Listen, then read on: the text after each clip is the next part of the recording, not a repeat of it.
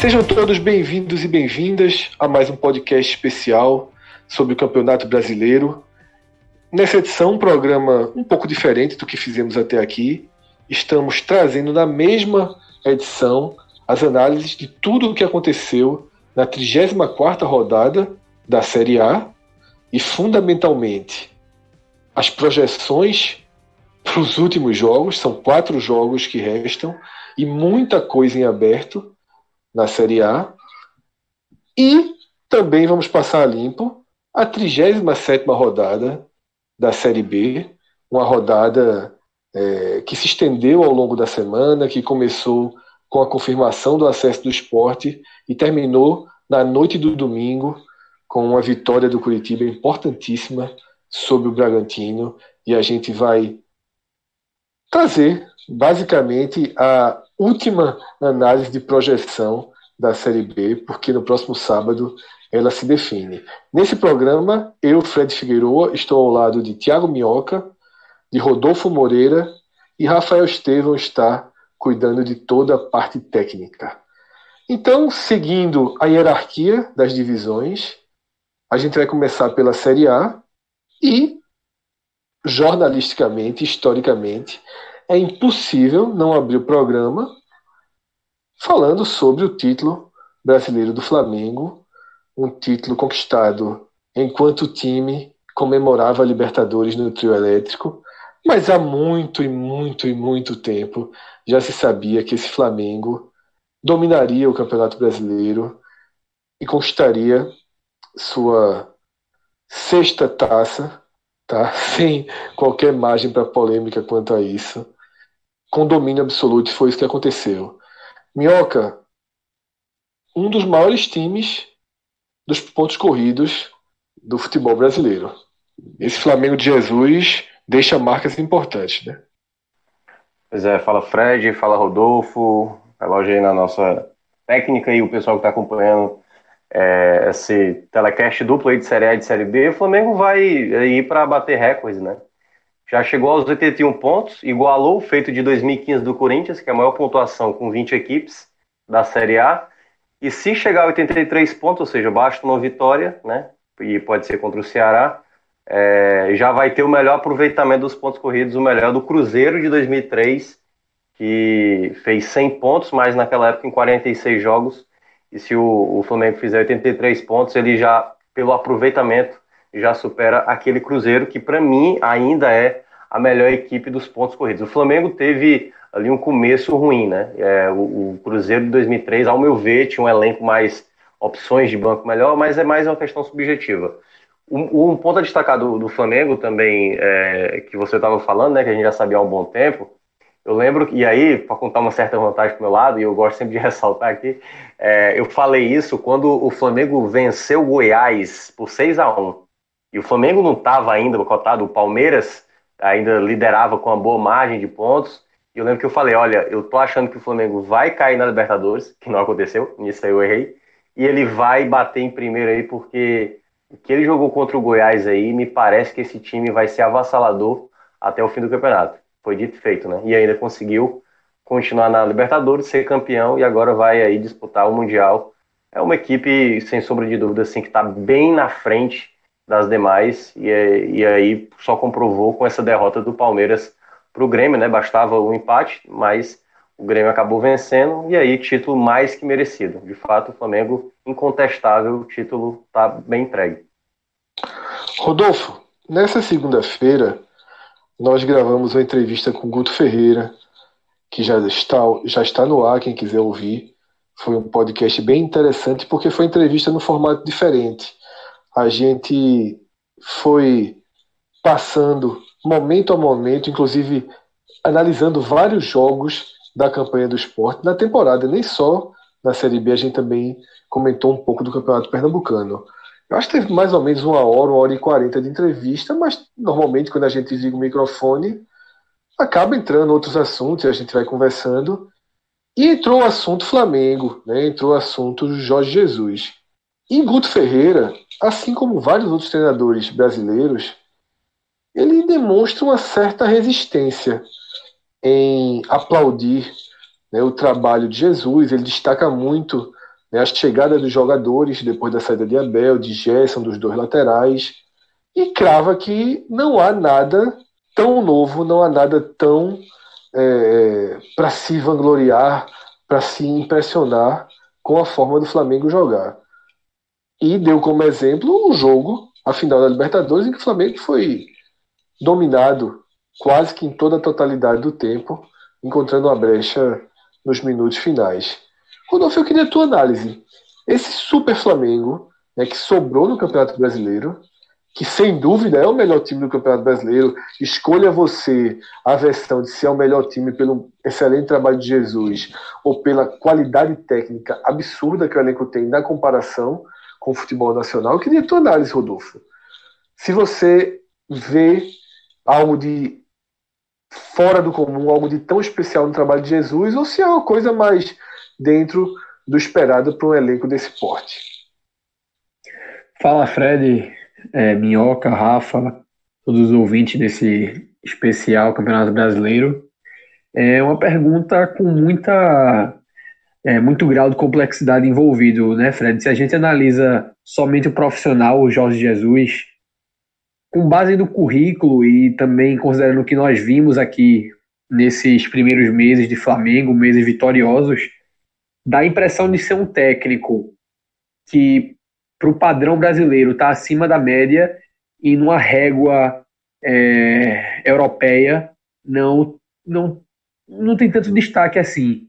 E aí, quando a gente passa é, para essa questão do mencionado protecionismo de Guto Ferreira e também de vários outros treinadores que fazem essa defesa à escola brasileira, é compreensível que ache essa defesa de classe, né? Porque quando a gente enaltece o europeu dentro de um contexto nacional, a gente, de certa forma, não, não é menosprezo pelo profissional daqui, mas é uma constatação de que aquilo que nós estamos vendo nos surpreende e o fato de nos surpreender é, de certa forma, ofensivo para quem realiza esses trabalhos, né?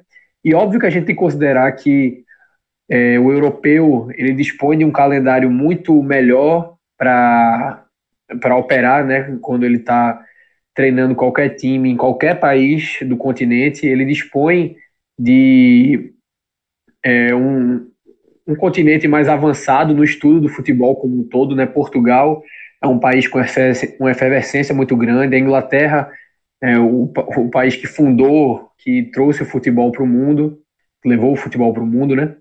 E tudo isso tem um peso muito grande, mas eu acho que a discordância de Guto e de todos esses treinadores ainda é muito baseada é, no protecionismo natural por conta dessa ofensa, digamos assim. Né? Porque por mais que hajam motivos nos quais eles possam constatar é, que apesar dessa diferença existir, o treinador europeu está mais capacitado, é, essa capacitação superior existe somente por conta uh, da, da maior aceitação, né, da aceitação pioneira que eles tiveram que o futebol era algo que merecia estudo. É difícil para eles fazerem isso sem é, caírem meio que em desuso no mercado, né? Porque a gente sabe que os clubes seguem algumas tendências, né? O Palmeiras foi campeão brasileiro é, com o Filipão, vai lá o Flamengo e traz o Abel Braga, mas aí o Santos aposta no São Paulo o Flamengo vai lá e traz o Jorge Jesus. É, existe um certo é, siga o líder no mercado, né? A gente viu isso com técnicos interinos, com o Botafogo deu certo com o Jair Ventura e depois o Corinthians com o Carilli, e aí começou a haver um movimento maior para efetivação de treinadores interinos. A gente viu isso com perfis mais estudiosos, como o de Dado Cavalcante. Então, eu acho que existe esse protecionismo por razões óbvias de defesa mercadológica, né? A ideia do treinador não perder espaço, mas eu acho que não existe mal nenhum em reconhecer o que de bom o Jorge Jesus trouxe, o que de melhor há na Europa e aplicar essas virtudes dentro do nosso contexto, porque o técnico brasileiro ele também tem é, o que mostrar lá fora, né? Só que a gente ainda caminha para uma maior formalização de uma escola brasileira. Né? O Adilson Batista diz muito que se escreve pouco sobre futebol aqui, que se discute pouco o futebol como ciência, e aí isso acaba tendo um reflexo muito grande no próprio virtude do jogo, tá? E aí, respondendo a tua pergunta a respeito da qualidade desse Flamengo, o Minhoca já foi muito incisivo na parte estatística, então não tem muito o que ser acrescido. Mas, subjetivamente falando, eu acho que realmente se compara no nível técnico somente aquele Cruzeiro de 2003, a impressão é justamente de que o Flamengo consegue um destaque maior no time titular, se a gente vai comparando peça a peça, apesar daquele Cruzeiro também ser muito bom, e o Cruzeiro é uma opção mais rica em banco. Né? Tinha um elenco melhor, o Flamengo variou pouco, e aí acaba que os, os, debates se cruzam nesse ponto, porque isso também é um mérito do Jesus, né? não ter poupado, ter conseguido manter é, boa parte dos 11 titulares jogando as duas, ou talvez até as três competições, se a gente considera a Copa do Brasil, alguns meses atrás, e o rendimento chegou a ter uma oscilação né, naquele empate com o São Paulo, depois cedeu também o um empate para o Goiás no Serra Dourada, mas uma coisa muito suave, né, que não chegou a tirar o sono de nenhum flamenguista, e uma campanha sensacional, é, diferente de outras equipes que marcaram época no Campeonato Brasileiro, justamente por ter sido um título com estrangeiro, uma equipe estelar, né, que a gente já discutiu isso aqui. O Flamengo é um time que se transformou muito, tinha essa capacidade, esse potencial é, de capitalização muito alto, sempre teve como a maior torcida do Brasil e demorou muito a, a tornar isso viável, mas agora dá mostra de ser imparável. E a última ressalva que eu faço é também relacionado a uma fala de Minhoca, que esse título do Flamengo ele não foi tão previsível, é, porque quando a temporada começou havia uma previsibilidade de uma polarização Palmeiras e Flamengo, e quando o campeonato começa com o Palmeiras mantendo aquela sequência invicta dentro do campeonato, né, que bateu alguns recordes e também chegou a abrir uma margem gorda sobre o Flamengo, havia uma perspectiva muito maior de um bicampeonato ou um, um N campeonato brasileiro do, é, do Palmeiras. E a partir do mesmo com os bons jogos realizados pelo Flamengo, o 6 a 1 sobre o Goiás, é, e outros que, que, vieram, aquela derrota de 3 a 0 para o Bahia colocou, suscitou algumas dúvidas né, da capacidade do Jesus conquistar resultados em sua primeira temporada e havia toda aquela mística por trás do, do, do famigerado cheirinho do Flamengo e o fato dele ter conseguido aliar o bom desempenho com resultados expressivos nessa primeira temporada é um sinal muito bom e eu acho que a abertura do mercado brasileiro para treinadores estrangeiros é algo que, é, apesar do protecionismo de Guto e outros técnicos, vai fazer muito bem a escola de treinadores brasileiros em geral. Até porque o segundo colocado nesse momento também é treinado por um estrangeiro e esse não tem a, o argumento de ter um super elenco em mãos, pelo contrário, né?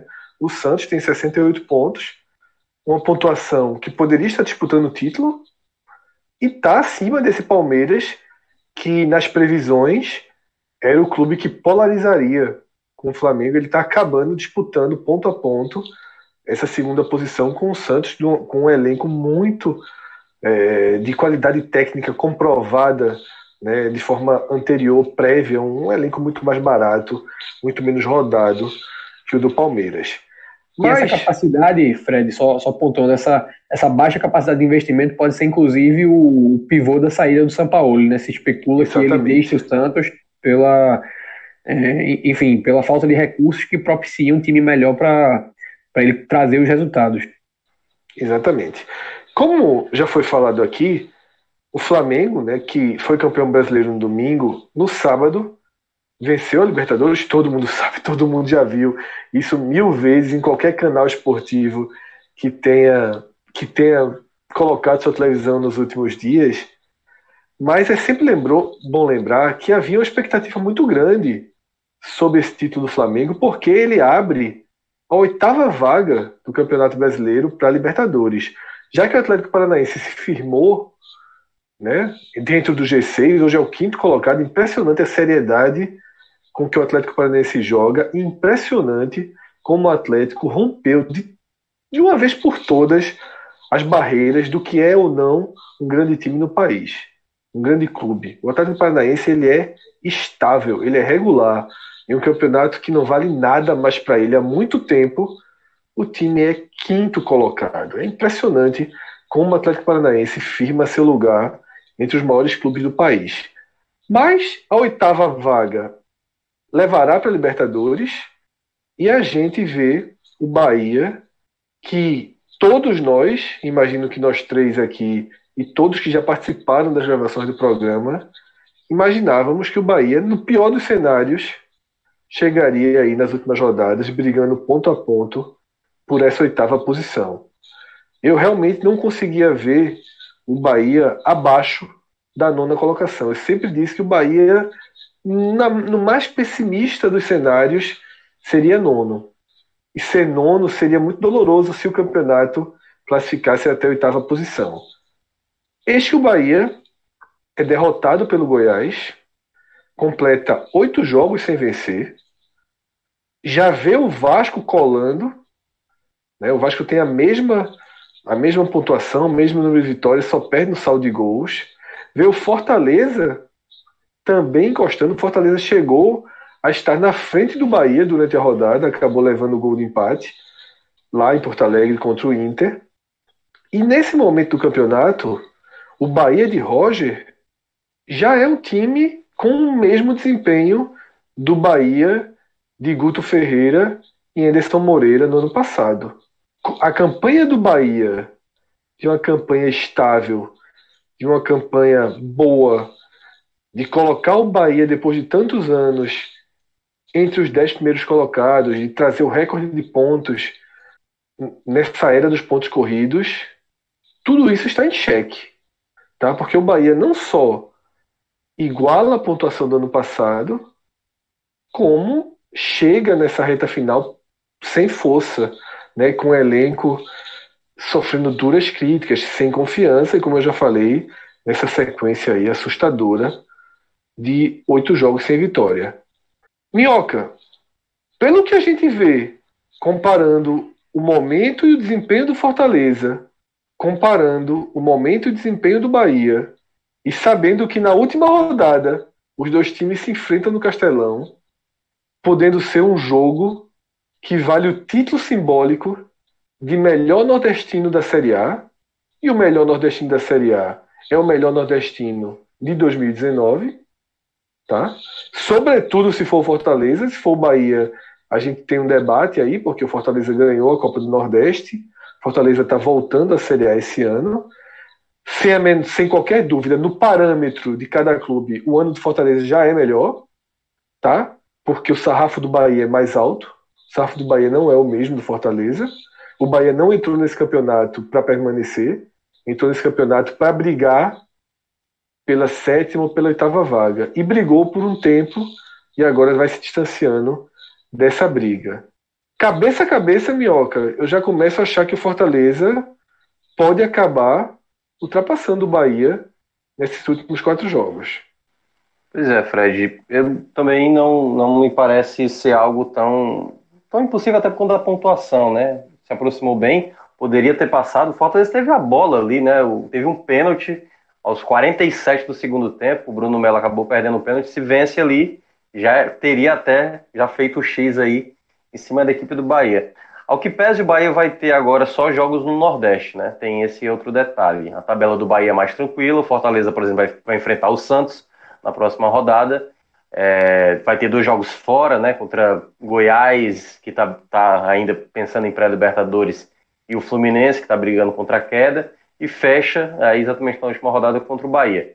Eu, eu ainda quero ver uh, o momento que o Fortaleza de fato passará, né? Digamos, se chegar na última rodada precisando de uma vitória, aí eu consigo imaginar. Mas eu acho que a tabela do Bahia é mais. Tabela por tabela do Bahia é melhor. Isso é, é indiscutível. É. Só que aí, como você falou, né? São oito jogos sem ganhar. Se a gente pegar os últimos 12, que aí, dessa vitória que teve, né? Que foi há nove jogos atrás, teve uma sequência ainda de três jogos sem ganhar. Então, se a gente pega os 12 jogos, é só uma vitória e quatro empates. E aí eu acho que é onde entra o questionamento em cima do, do próprio Roger, né? O Roger começou um trabalho muito bem feito lá no Grêmio, né? depois chegou o Renato e, e conseguiu avançar ali. Ele passou pelo Atlético Mineiro também é, e teve problemas em um determinado momento. No Palmeiras a mesma coisa. E agora no Bahia, quando todo mundo achava que ele fosse se encontrar, né? Você aprender com o que ele já teve dificuldade, ele mais uma vez parece não saber lidar quando o time entra numa espiral de problemas. Porque eu acho que quando eu vejo o jogo do Bahia é isso, é um time que de vez em quando desacredita, né? Foi em poucos minutos o Goiás já estava ganhando por 2 a 0 ali. Em questão de 15, 20 minutos já estava 2 a 0 para o Goiás e o, e o, e o Bahia tava, é, demorou a entender a importância do jogo e tal. Então eu acho que o, o Roger vai ter que é, aprender alguma coisa para nessas situações que a equipe está sem confiança e não está apresentando assim uma, um bom futebol. E eu acho que o, o ouvinte do o torcedor do Bahia que está ouvindo o nosso, o nosso programa hoje, ele, ele já meio que está desanimado, assim, né? Tantas oportunidades o Bahia teve para estar tá numa condição de pelo menos ali estar tá um ponto atrás do Corinthians, né? Então, todas as combinações possíveis para o Bahia estar tá numa condição de estar tá tranquilo numa disputa de, de Libertadores, o Bahia não soube aproveitar, né? Até o Flamengo ganhou a Libertadores para facilitar mais ainda, e aí nesse duelo direto contra o Goiás, ele perde e aí deixa escapar. Eu acho que a, a chance mesmo para a Libertadores foi para o Brejo, e aí é tentar ficar pelo menos nessa parte de cima da tabela, o que vai ser para o Bahia uma situação que, se a gente for olhar a temporada, né, é, fracassou na, ali na, na Sul-Americana, sequer passou da fase de grupos da Copa do Nordeste, quase não passa na, no Campeonato Baiano. E, enfim, foi de fato, claro, chegou até, foi até bem na Copa do Brasil, mas no geral, assim, realmente o Bahia, se não, se, se ficar atrás do Fortaleza, que eu acho que, eu acho que é até spoiler já do ano, né? Porque eu acho que Fortaleza vai sair como grande vencedor do, do, dos nordestinos aí, porque eu, e aí, se tomar o X, aí é coroar total o que o Fortaleza conseguiu fazer na temporada. Verdade, Minhoca. O trabalho de Fortaleza, nesse momento, é mais pulsante que o do Bahia e é importantíssimo a gente frisar que o trabalho de, de Rogério no Fortaleza teve uma interrupção causada pelo próprio Rogério. Uma interrupção que tirou totalmente o Fortaleza do eixo e que acabou tendo uma inesperada volta muito rápida e recolocou rapidamente né, o tricolor no eixo. Não fosse essa interrupção, a tendência era que esse X já tivesse acontecido. E o que é mais amargo para o Fortaleza, talvez a gente tivesse vendo o Fortaleza brigando ponto a ponto por uma vaga na Libertadores. Eu não considero factível é, imaginar que o Fortaleza vai tirar sete pontos do Corinthians. Eu não acho algo que a gente deva considerar como um cenário possível, faltando apenas quatro jogos. Tá? Ainda que o Fortaleza, nesse momento, renda melhor do que o Corinthians. Nas últimas dez rodadas, o Fortaleza tem 15 pontos contra 7 do Corinthians, contra 6 do Bahia. Tá? É um time que rende muito melhor do que adversários diretos né, pela vaga. Até o próprio Goiás está abaixo do Fortaleza, mas aí já é mais próximo. Né? O Goiás tem 13 pontos. Então, é, essa é uma tendência em curso. Agora, pesa aqui a reta final do Bahia, com o Atlético Mineiro em casa, com o CSA rebaixado fora, depois recebe o Vasco, né, que tem uma situação muito parecida com a do Bahia, ou seja, qualquer esperança mínima de Libertadores passa, primeiro, pelo Corinthians não fazer sete pontos nas últimas quatro rodadas, e aí você vai ter que buscar um aproveitamento de 100%. Difícil que Vasco ou Bahia tentem algo, é, consigam algo nesse sentido. Então tende a ser um jogo de motivação menor, já que os dois times vão para a Sul-Americana, né? A Sul-Americana também tem sua, sua área de classificação estendida até a 14 posição. Então não há qualquer risco do Bahia terminar esse campeonato além da 14 posição. O Bahia está na Sul-Americana do ano que vem. E o Bahia fecha nesse confronto direto com Fortaleza. Então, se o Bahia conseguir chegar nesse confronto direto com quatro pontos de vantagem, é a missão do Bahia para ficar na frente do Fortaleza. Porque se chegar só a três pontos, o critério de desempate do Fortaleza é melhor, tem uma vitória a mais nesse momento. Aí a tendência de ser derrotado e levar o X ela é considerável e seria um desfecho é, bem frustrante. Tá? Eu já acho que o ano do Bahia, dentro de campo, é um ano de frustração. Não é um ano de fracasso. São duas palavras que elas andam lado a lado, mas não dizem a mesma coisa. Tá? É. Fra... Oi, Mioca. Não, é, até para complementar, e aí, na verdade, é um ponto sobre o Fortaleza que eu estava até olhando aqui. É, interessante, quando você mencionou a questão do, do, do Senni, né? É, incrível que desde a retomada dele, a equipe somou 21 pontos desde a chegada dele. E se considerar do tempo que ele chegou até para cá, ele é a quinta melhor equipe do campeonato. Só atrás de Flamengo, atrás do, do próprio Santos, equipes que estão ali numa pontuação. É o Atlético Paranaense, por exemplo, e, o, e a equipe do, do Palmeiras. Essas quatro equipes são as únicas que foram melhores do que o Fortaleza desde a chegada do Senna, desse retorno do Senna. E a gente até falou isso na, na, no, no pod passado, que talvez esse, essa saída dele foi até boa, sabe?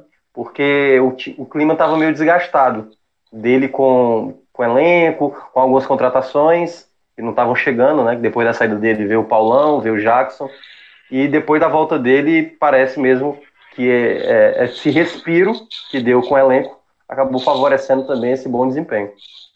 É, tecnicamente é um bom time, tá jogando muito bem.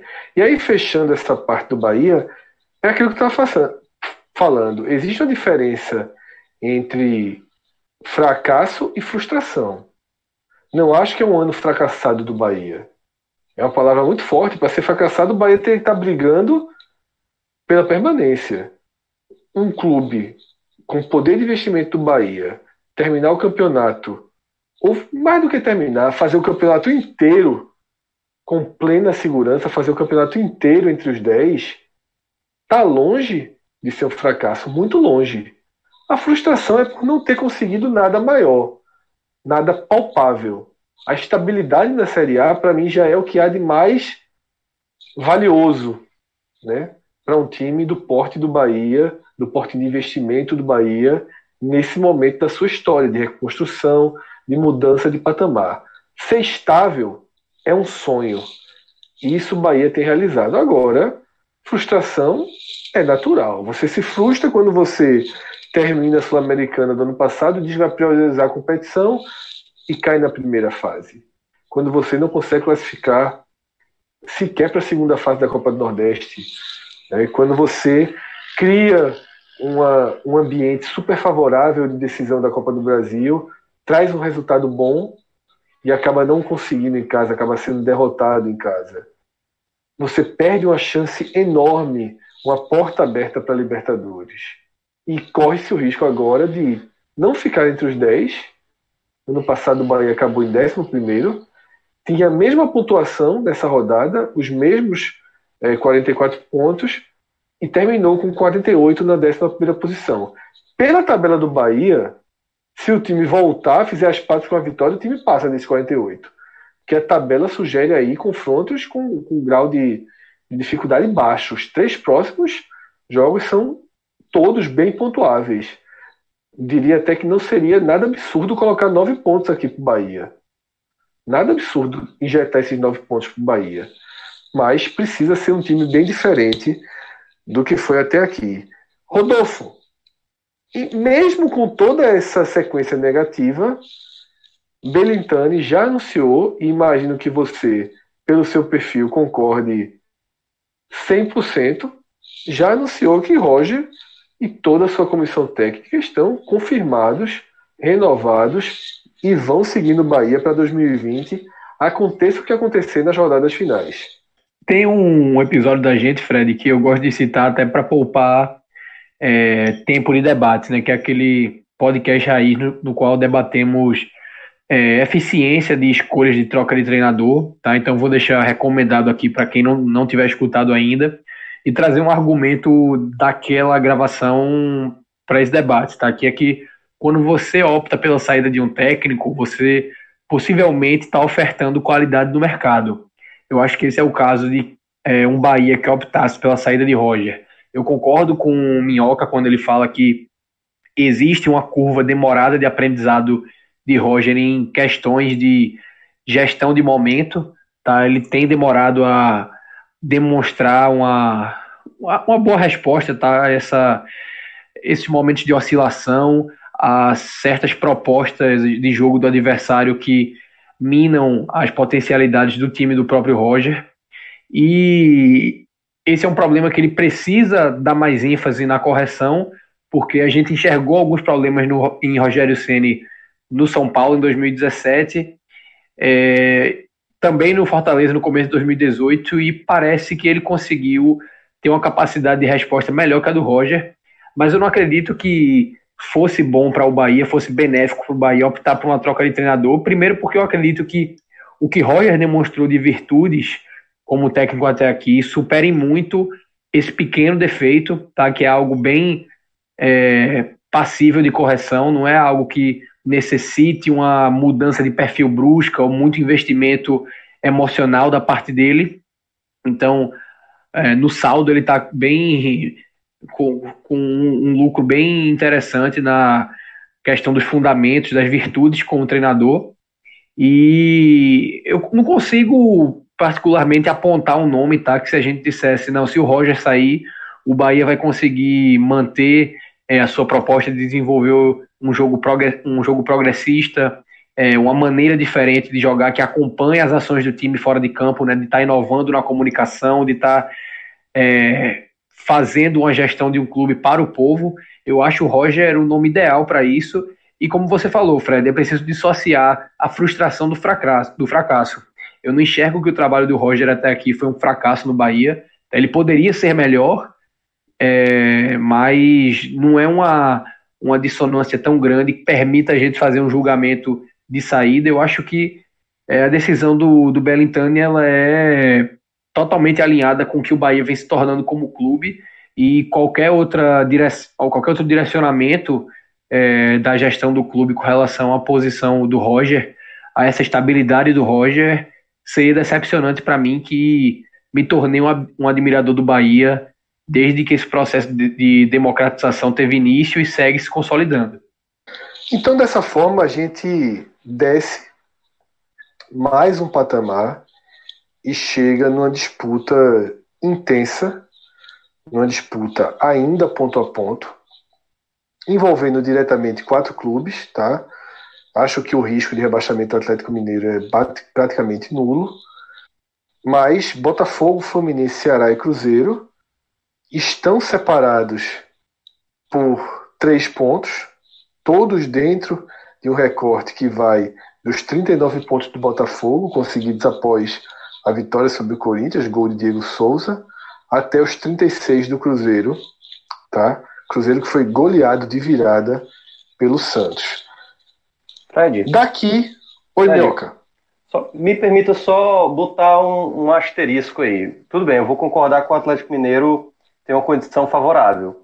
Mas eu, pela, olhando a tabela do Atlético Mineiro, eu não vou me espantar se por acaso em duas rodadas ele fique mais próximo da briga. Eu acho que a tabela do Atlético Mineiro, e isso pode ter feito, porque ele terá um duelo contra o Botafogo também, né, daqui a três rodadas, pode acontecer. Mas eu vou colocar só como um asterisco, certo? Vou ficar com seus quatro, mas o Atlético Mineiro, é, enfim, pode ser uma equipe que pode, dependendo da situação. Não estou gostando do futebol do Atlético. Conseguiu um empate contra o Fluminense de uma maneira muito inesperada, jogou mal lá no clássico contra o Cruzeiro, né? Os dois jogaram Perdeu agora para o Atlético Paranaense. Sei não, viu? É, seus amigos estatísticos lá da UFMG apontam meio por cento de chance do, do Atlético, né? Seria um ouro branco numa caixa de 199 sonhos de valsas. Seria então, isso. Seria... É, meio, é, meio é isso. Então é isso. Um ouro branco em 199 são de valsas.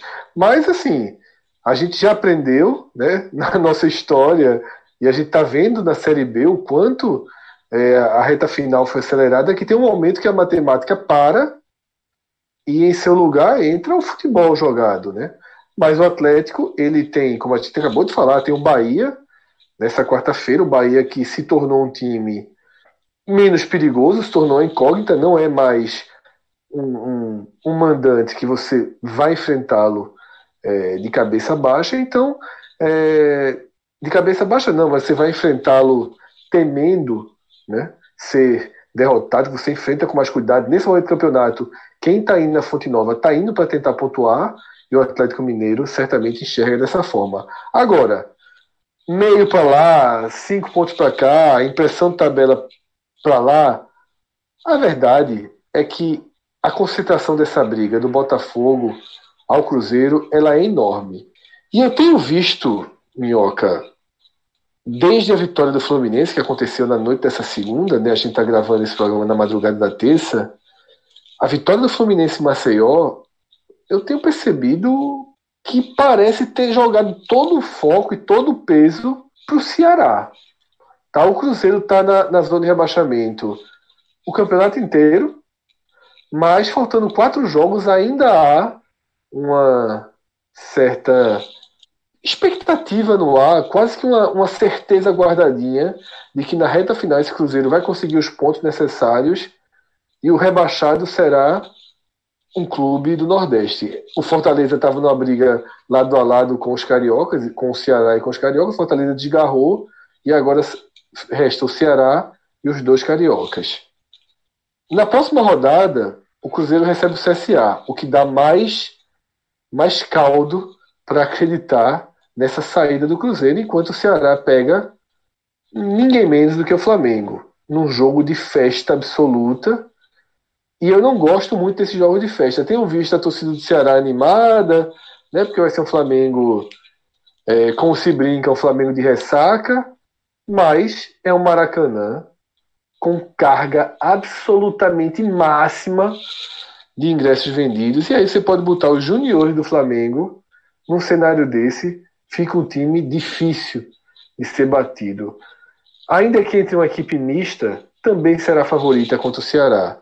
Minhoca, essa rodada, apesar do golzinho no final, do pontinho somado contra o São Paulo, a gente pode dizer que essa rodada, com as vitórias de Botafogo e Fluminense, o Ceará ficou mais próximo da Série B Fred, vou concordar com você. E aí, a matemática, já para a próxima rodada, que o torcedor do Ceará tem que imaginar é: estaremos no Z4. Qualquer coisa que não, que não seja isso, ou seja, permanecer fora do Z4, é muito lucro. Porque ou é uma vitória do Ceará, lá no Maracanã, né, o que é, sendo bem realista, é muito improvável, ou mais um tropeço do Cruzeiro. Né? O Cruzeiro, se não vencer o CSA, vai terminar o campeonato sem vencer as três piores equipes da competição não vai vencer nem o CSA, nem a Chape e nem o Havaí. Então, só nessa, nessa situação aí, para, digamos, uma rodada não ser trágica. Então, eu acho que o, Ceará tem que começar a entender que para essa rodada vai ter que começar a 35 rodada em um Z4, e aí vou pegar exatamente a equipe que hoje está ali no Z4, que é o Cruzeiro. Depois o Ceará terá dois jogos em casa contra o Atlético Paranaense e Corinthians. E o Cruzeiro terá dois jogos fora. Então, vai começar a você olhar jogo a jogo, né? O, o, Cruzeiro vai ter Grêmio e vai ter a equipe do Vasco, primeiramente o Vasco, depois o Grêmio. E aí, nessa maratona de jogos, que, enfim, não dá tempo nem da gente é, analisar, assim, porque já vai ter o jogo já no meio de semana, depois vai ter o jogo já no, no outro final de semana e meio de semana, e, e já dia 8 termina tudo, né, do campeonato. Então, tem aí, é, nessa possibilidade de 35 rodada, o Ceará ficar no Z4. Eu projeto que com 43 pontos será suficiente. Porque muita gente, e aí eu só quero, por enquanto, pegar essas duas equipes. Porque eu acho que o Fluminense e Botafogo conseguiram dar uma respirada nessa, nessa rodada e dificilmente entrarão no Z4 após a 35 porque eu vi muita gente lá no nosso WhatsApp, no grupo lá do Clube 45, dizendo que o Cruzeiro tinha uma tabela muito difícil, o que eu concordo. Mas alguns jogos que as pessoas achavam, por exemplo, muita gente projetou cinco pontos para o Cruzeiro, que é vencer o CSA, empatar com o Vasco, empatar com o Palmeiras e a derrota para o Grêmio. Eu, eu nunca apostaria o Cruzeiro não vencendo o Palmeiras na última rodada. E não é por, por conta de ser o Palmeiras é, é porque o Palmeiras é uma equipe mais forte. É porque eu vejo nesse Palmeiras uma equipe frágil. Por exemplo, o Fluminense vai enfrentar o Palmeiras em casa. Eu acho que o Fluminense é passível de vencer o Palmeiras. Porque o Palmeiras é uma equipe que apresenta futebol muito limitado, ao que pese o próprio Ceará jogando lá na, no Allianz Arena, na, na, no Allianz Parque. Por pouco, é, no empatou, jogou para mim muito melhor do que o, o Palmeiras, jogando fora de casa. Então, o Palmeiras, que muita gente coloca como um time que vai atrapalhar aí o Fluminense, o Cruzeiro, é, vai jogar de visitante contra essas equipes e com, possivelmente com estádio lotado, né? O Fluminense vai ter na próxima rodada e o Cruzeiro na última rodada. e eu não consigo confiar plenamente nesse futebol. Muita gente fala que o Mano vai querer mostrar ali um, um tipo de, de, de, rancor e tal, mas eu acho que também sobra para ele, né? O rebaixamento do Cruzeiro cai muito na conta do Mano também, porque é ele que começou esse, esse período todo aí que o, o Cruzeiro, desde o começo do campeonato, ficou na situação que está. E o Botafogo, falando aí do, do outro postulante, o Botafogo tem uma tabela boa, né? Ao que pese, na próxima rodada eles terão a Chape, e a Chape vê que tirou ponto aí de todo mundo, né? Venceu o Ceará, empatou com o Fluminense, é, enfim, tá tirando pontos aí de uma galera que, se você olhar assim, é, por exemplo, empatou com o Cruzeiro também, isso só jogos, aliás, foi contra o Cruzeiro? É, empatou contra o Cruzeiro também, ou seja, se você olhar dessas equipes aí todas que estão brigando, a Chape tirou ponto de todo mundo. Então o Botafogo, se vencer, porque o Botafogo é o único aí, dentre todos, qualquer critério, de, é, quando empatar com pontos, o critério de desempate, o Botafogo vai prevalecer porque tem mais vitórias.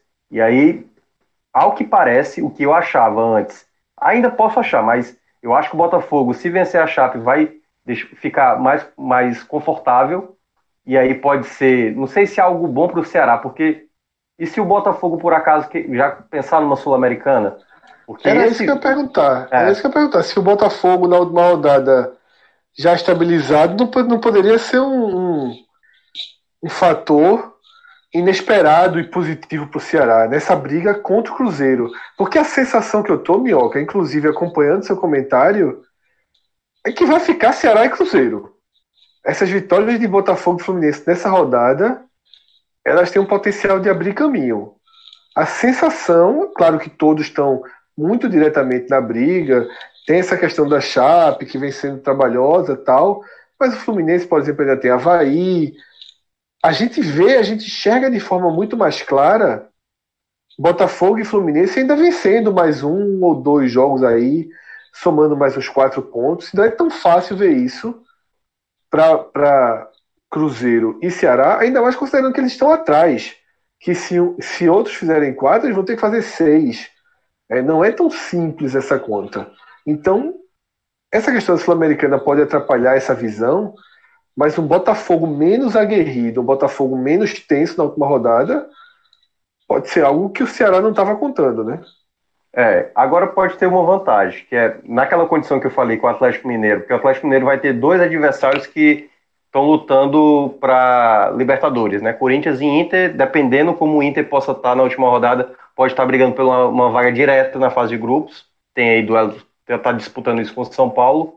E o outro ponto também é que se por acaso o Botafogo passa o Atlético Mineiro, aí o Botafogo sabe que ficar em 13 terceiro, tudo bem, tem a questão da do dinheiro, né? A posição agora conta muito na questão de dar um dinheiro a mais para o clube.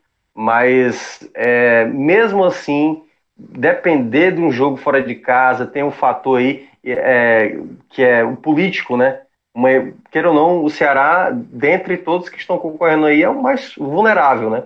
Você tem ali a, a Federação Mineira, dois clubes mineiros pesadíssimos, duas equipes cariocas que estão numa qualidade técnica mais abaixo, mas é, são equipes tradicionais, né? Se você for olhar assim, o Ceará é um, é um alvo mais fácil de imaginar. Hoje eu vejo um risco altíssimo. Muita gente falou que é, o empate contra o São Paulo foi bom.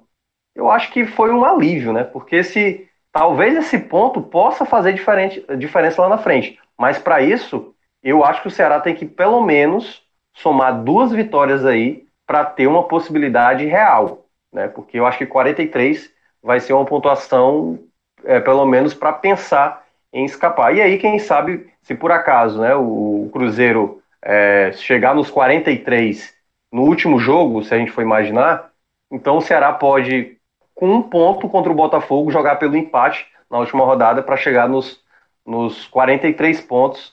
Aliás, não, com, com seis pontos ele já chega a 43, né? Então, se por acaso, sei lá, o, o Cruzeiro chegar a 44, o Ceará pode jogar pelo empate contra o Botafogo, que garantirá por conta do número de vitórias, já que o, o Cruzeiro é o pior nesse critério aí de desempate. Rodolfo, como é que você avalia aí essa reta final, essa briga, dependendo do recorte, dos dois mineiros, dois cariocas e do Ceará, ou apenas dos dois cariocas, do Cruzeiro do Ceará? Como é que você está enxergando? Qual a sua sensação para essa reta final? Você concorda com essa onda né, natural, com esse medo, com essa desconfiança de que a vitória de Botafogo e Fluminense deixou o Ceará com mais cara de Série B do que Série A para 2020? Eu ainda não diria que está com mais cara de Série B, é, porque, acima de tudo, o Ceará vem pontuando. Tá? Ele talvez não, não tenha tido a pontuação que a torcida esperava, aquela derrota em um jogo tido como fácil para Chapecoense acabou tendo um peso muito grande, né? Porque se tivesse vencido ali, o Ceará hoje teria uma diferença de quatro pontos sobre esse Cruzeiro. Então, foi algo que se tornou extremamente danoso para a equipe, essa derrota é, na 33 rodada. E ainda que a diferença seja muito baixa, né, apenas um ponto separa Cruzeiro e Ceará, o que naturalmente o coloca como o alvo mais é, acessível do time mineiro, eu não.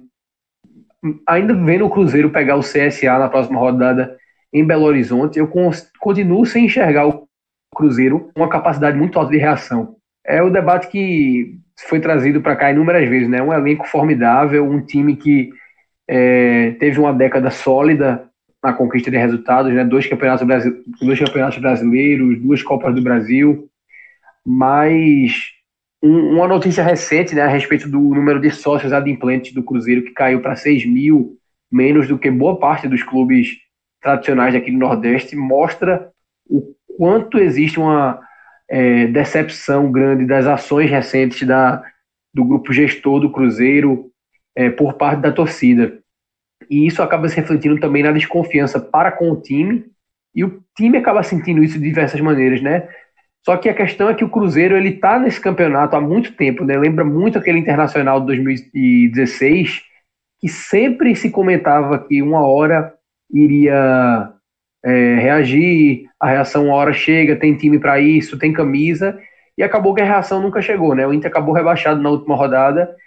Existe margem para esse Cruzeiro escapar? Existe, é, existe bastante.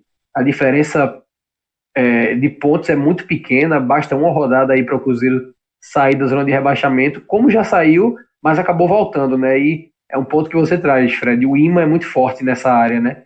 É, você não consegue é, respirar, é, raras exceções nas quais você consegue sair, respirar e aspirar algo maior. No caso do, do Cruzeiro, ficar já é motivo para celebração, porque é um time que nunca caiu e isso acaba tendo um peso muito grande, né? A gente enxerga em Botafogo, Fluminense, o próprio Vasco, times cariocas, né, que vivem numa desordem muito grande do, no escopo financeiro, a gente não teria a mesma confiança é, se fosse o Vasco no 17º lugar, ao invés do Cruzeiro, com a mesmíssima tabela, porque o Vasco já caiu três vezes, né? Então vai se tornando menos capaz aos nossos olhos. E o Cruzeiro desse ano, como foi o Inter de 2016, é, o Cruzeiro em 2000, o Corinthians em 2007, se a gente volta mais o Grêmio em 2004, antes do primeiro rebaixamento é muito difícil você não conseguir enxergar a capacidade de reação desses times. E esse Cruzeiro não tem demonstrado essa capacidade. Né? Ele está vivo nessa situação muito por conta da incompetência do Ceará de não conseguir é, vencer a Chapecoense, muito por conta da inoperância dos cariocas, mas que agora parecem ter dado uma, uma guinada melhor na competição. Então eu diria que o Cruzeiro vai depender muito do, dos adversários, né? Existe aí uma briga muito grande da concorrência para é, deixar margem de reação. Isso vale tanto para o Ceará, né, que não consegue se distanciar, quanto para o Cruzeiro, que não consegue reagir. Então, eu não, não boto essa fé toda nesse Cruzeiro, não. Me parece muito abalado pela crise, e se o campeonato todo não, não foi capaz de é, minar esse efeito devastador, eu não acho que essas últimas rodadas vão, é, vão conseguir exorcizar um fantasma que está tão vivo. E assim a gente encerra a primeira parte do nosso programa, destinada à Série A do Campeonato Brasileiro. A gente já encerra nessa zona de interseção da Série A para a Série B. A gente tem três rebaixados, né, entre matematicamente e claramente rebaixados. Chapecoense, CSA e Havaí jogarão a segunda divisão no ano que vem, enquanto Esporte e Bragantino né, estão matematicamente assegurados na Série A do ano que vem, e o esporte assegurou sua vaga nessa 37 rodada já faz tanto tempo que nem parece que a gente está dentro ainda daquele recorte.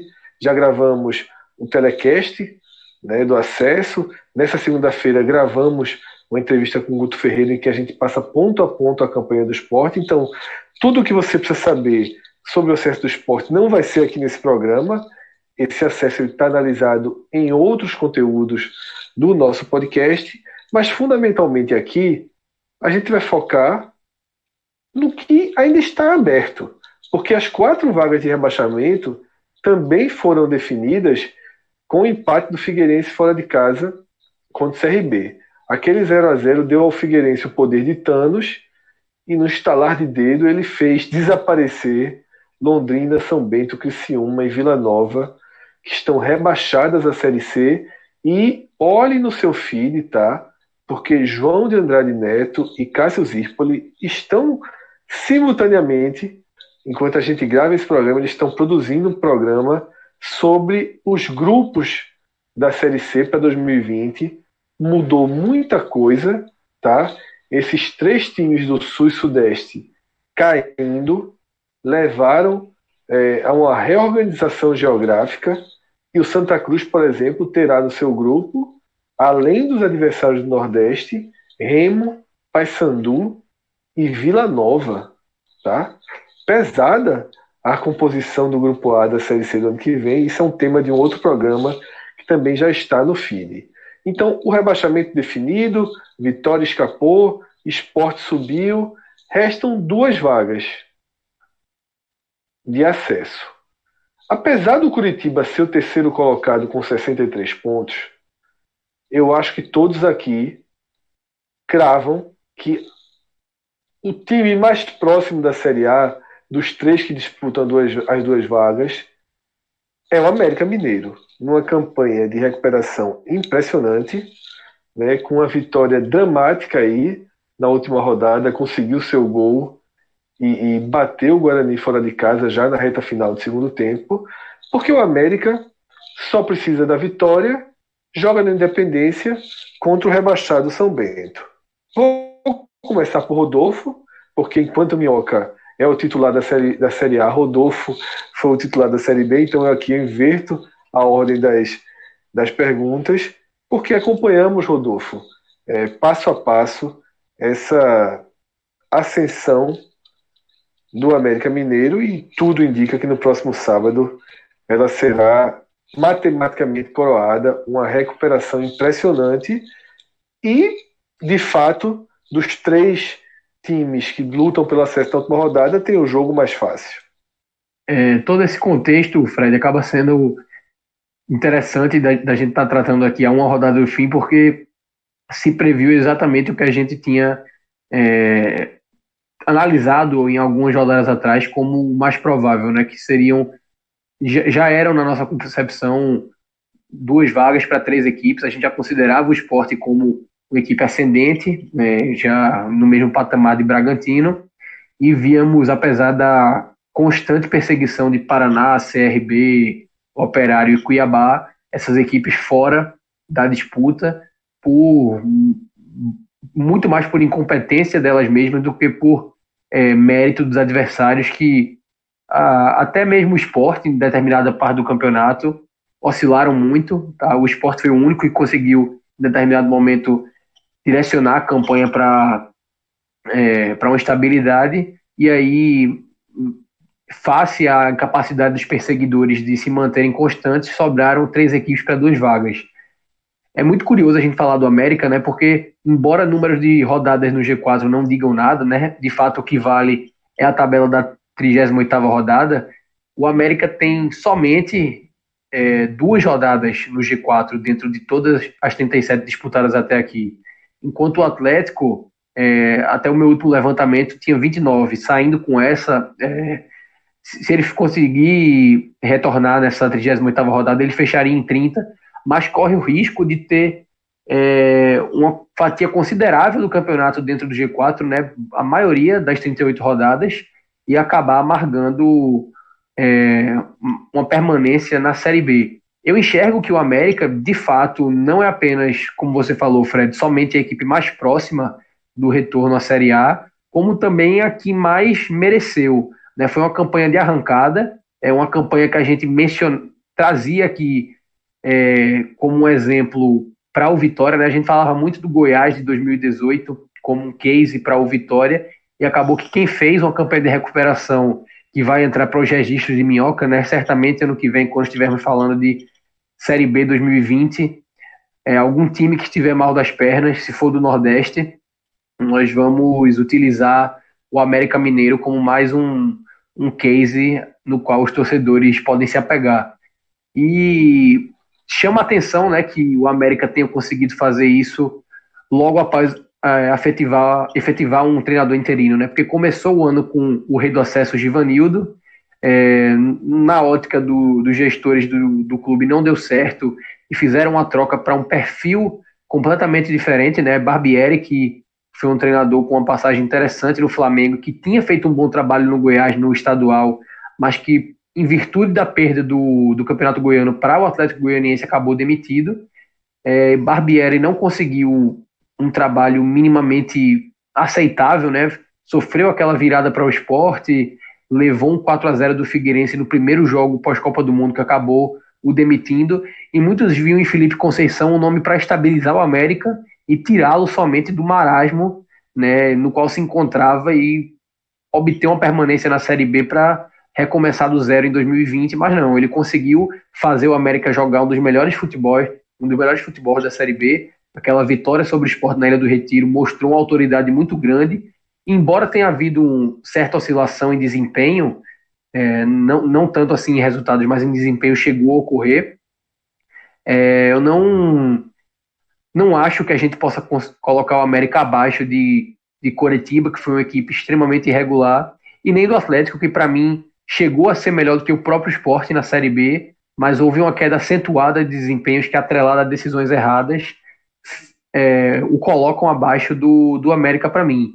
Hoje, é, Fred, eu não consigo colocar o América no mesmo patamar ou acima do esporte, porque o começo de campeonato foi muito ruim, tá? Mas se de repente o Felipe Conceição tivesse sido a primeira alternativa pós Givanildo, hoje o América poderia estar à frente do esporte, né? De repente até ter atrasado um pouco o título do Bragantino, acho que não haveria margem para tamanha ameaça, mas é, foi um, um, campeonato que me agradou muito e, e, sempre gosto de ressaltar que mostrou um pouco do nível de profundidade com o qual nós tratamos esse, esses podcasts, né? Porque nossa previsão de um América ascendente ele veio já daquele áudio guia da Série B no entre o, entre o primeiro turno e o segundo turno, né? Que a gente grava na metade da competição. E isso para mim é um exemplo muito grande do quão profunda acaba sendo a análise da gente.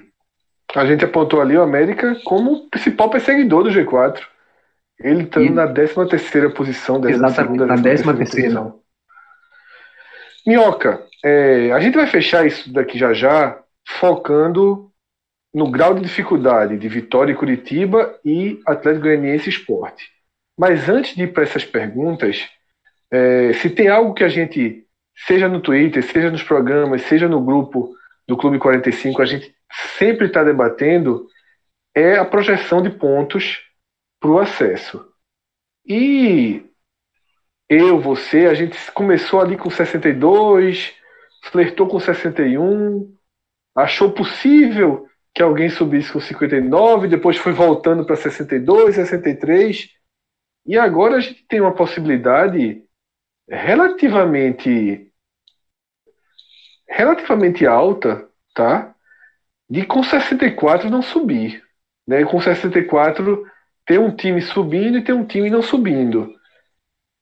Isso comprova uma reta final, Minhoca, de distorção, né? Caso o Atlético vença o esporte, eu acho que e o América faça a sua parte, mesmo que o Curitiba perca o jogo, a gente já tem um cenário aí que fugiu da lógica matemática. Você enxerga por esse ponto ou ainda acha que não? Eu, a, gente, a gente no grupo, é, nas semanas que antecederam o acesso do esporte, a gente estava com uma visão um pouquinho diferente aí entre, entre esse cálculo final. Eu olhei para a tabela, eu achei que a tabela estava perigosa e que estava sugerindo a distorção.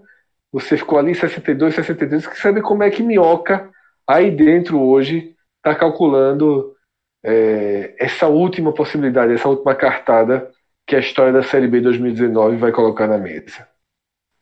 Fred, é, é, é muito, acho muito engraçado a gente falar sobre isso, né? Participar aqui do, do dessa avaliação do, antes da última rodada, porque de fato, eu lembro que a gente gravou, sei lá, da última participação que eu fiz na Série B, acho que a gente começou em off, né? a gente nem colocou isso na gravação. Eu estava achando que com 59 seria suficiente, porque o rendimento do pessoal não estava muito bem, mas conseguiram ali, né? O, o Curitiba, três vitórias seguidas, o América Mineiro, três também, e o Atlético Uniense fez sete de, do, dos nove possíveis, e por isso que acabou levando. Aí o que eu achava que era 62, né? Porque essa de 59 era umas cinco rodadas atrás, é, para mim já subiu para 63. E aí, ainda há possibilidade, tanto da sua projeção, né, que eu, eu, lembrei agora do João Evanildo, né, lá no grupo da gente, que ele, ele, ele me tratou como John Snow e você como o Rei da Noite. E há a possibilidade da sua projeção dar certo, que é você te imaginado, tem que ser 65, porque imagina aí, né? Se o, o esporte perde de fato para Ponte Preta. O esporte ia para Eu não estava nem rodada... aqui falando com vocês. e o esporte. Entra, o esporte entra na última rodada podendo perder por um gol de diferença ainda, que mesmo sem classificaria. Né? Tinha essa condição ainda de, de, de, de garantir o acesso. Mas, claro, o desespero estaria no meio do mundo.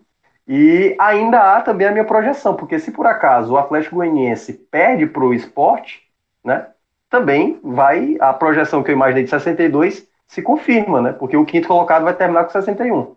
Então a gente tem aí, eu acho que vai ser por volta, eu acho que o esporte deve atrapalhar a vida do Atlético Goianiense, me parece, né, que vai atrapalhar e vai sobrar para a equipe goiana, né? E aí, aproveitando o que o, o Rodolfo falou, foi de fato 29 rodadas do Atlético Goianiense no G4 e vai ser o maior registro assim de uma equipe que não vai subir tendo ficado mais vezes no G4, porque as outras duas equipes que ficaram muitas vezes no G4 e não subiu foi o Criciúma de 2007, que ficou 27 rodadas, e o Curitiba de 2006, que ficou 23 rodadas.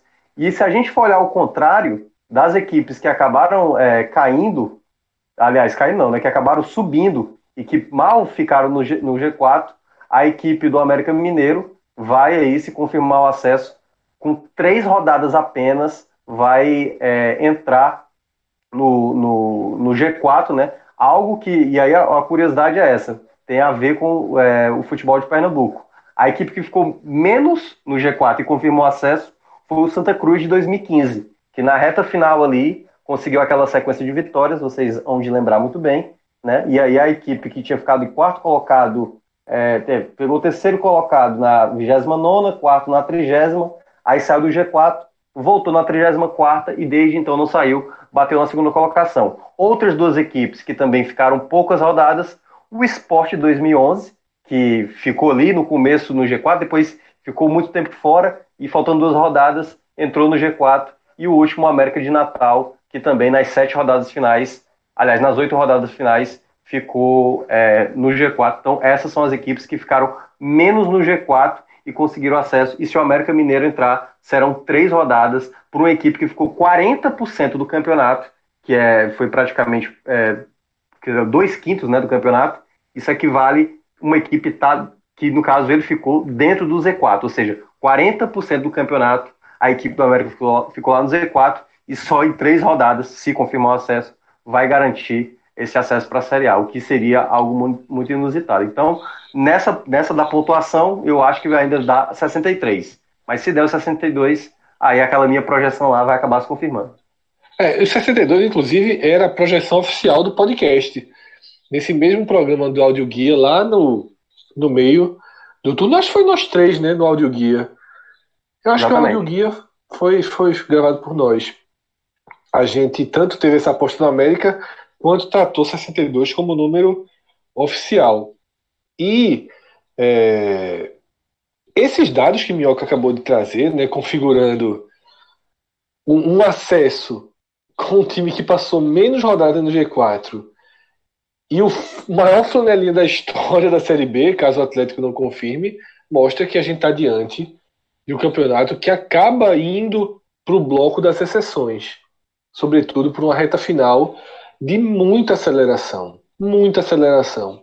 Esse campeonato, Minhoca, vai servir agora para renovar por mais 20 anos a impressão de que na, nas últimas rodadas tudo se transforma, tudo muda, a matemática muda completamente. São anos e anos e anos para convencer que não é bem assim, mas um campeonato desse cria um é. sentimento de desespero e a gente vai precisar de mais 10 campeonatos estáveis é. para tentar voltar a convencer que quer, não muda tanto, né? Você quer só mais um detalhe? Eu geralmente, quando eu vou fazer. Eu sempre da Série B eu já acompanho há mais tempo, assim, até porque o, o, o Ceará né, participava mais. E, eu sempre fazia análises na 13 terceira rodada, que equivale a um terço do campeonato. E na 13 terceira rodada, o América Mineiro era lanterna. Nunca teve um registro de uma equipe que estava sequer. Eu acho que o, o, pior desempenho foi de um 16 que acabou conseguindo subir se eu não me engano, foi o Goiás ano passado. Foi Goiás ano passado. Era 16 colocado. E aí o América Mineiro pode quebrar totalmente a, a projeção, porque só tinha 10 pontos em 13 rodadas disputadas e depois conseguiu essa arrancada absurda. Eu, eu como estatístico, né, eu vou torcer para que a história se, aconteça, né? Porque de fato seria sensacional. Minhoca e Rodolfo, para a gente terminar, tá? Lógico que o, que o Curitiba é favorito. Tem dois pontos a mais e ganha no critério de desempate. A pergunta não é essa. A pergunta é: qual jogo é mais difícil? Vitória e Curitiba ou Atlético Esporte?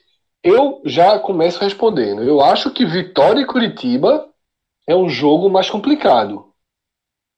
E a partir daí, eu acho que existe sim um risco de tragédia para o Curitiba. Tá? e que cá entre nós seria muito melhor para o próprio esporte. É um adversário bem menos forte na Série A, o Atlético Goianiense, do que o Curitiba.